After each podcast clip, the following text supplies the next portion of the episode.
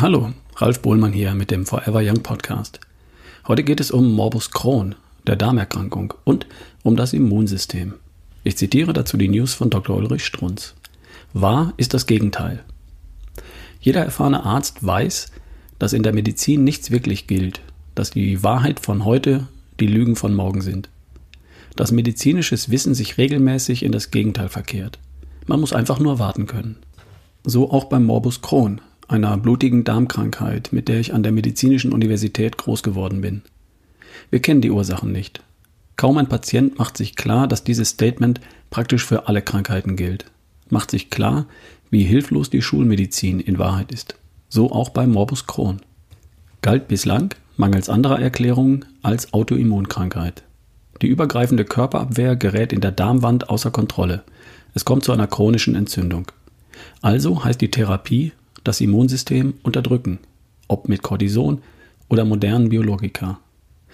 Ich habe die jungen Mädchen eine nach der anderen langsam und qualvoll dahinsterben sehen. Hat mich zutiefst geprägt. Plötzlich, seit fünf Jahren, ist alles anders. Plötzlich gilt das Gegenteil. Es hätte einen Paradigmenwechsel gegeben, so Professor Dr. Marx von der Uni London. Deutlich und spritziger Dr. Wehkamp von der klinischen Pharmakologie in Stuttgart. Es ist Schwachsinn, Morbus Crohn als eine Autoimmunerkrankung einzustufen. Da spricht jemand fast meine Sprache. Nie habe ich verstanden, wie man auf die Idee kommen kann, massiv das Immunsystem mit Medikamenten zu unterdrücken. Selbst wenn Autoimmun, betrifft die Krankheit doch höchstens 10% des Immunsystems. Ich muss mich doch um die übrigen 90% kümmern, oder? Und genau das tut man heute. Morbus Crohn, so Professor Marx, ist eine Art Immunschwäche, nix Autoimmun auf einmal. Die Entzündung ist nicht die Ursache, sondern die Folge.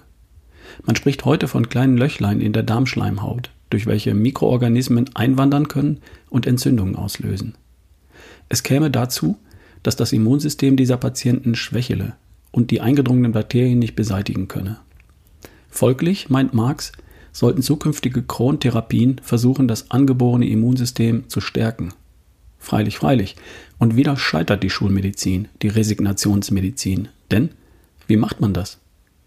Weitgehende Ahnungslosigkeit oder in Worten von Professor Schreiber, Direktor des Instituts für klinische Molekularbiologie an der Uni Köln, nein, Uni Kiel.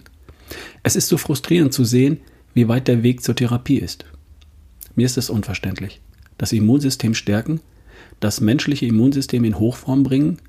Gab es da nicht mal einen Professor Uhlenbruck in Köln, inzwischen 82 Jahre alt, der uns das Geheimnis verraten hat? Und wissen wir inzwischen nicht schon längst, Professor ben Benkler, Uni Erlangen, woraus das Immunsystem besteht und welche Stoffe es aktivieren? Alles längst bekannt. Nur eben in der Resignationsmedizin weit, weit weg. Wenn man Fragen hat, wenn man etwas nicht weiß, sollte man sich nach oben orientieren. An den Besten. Die Beste auf diesem Feld heißt Frau Professor C. Pert. Man könnte ja einfach einmal nachlesen. Ende der News. Bis zum nächsten Mal, dein Ralf Bohlmann.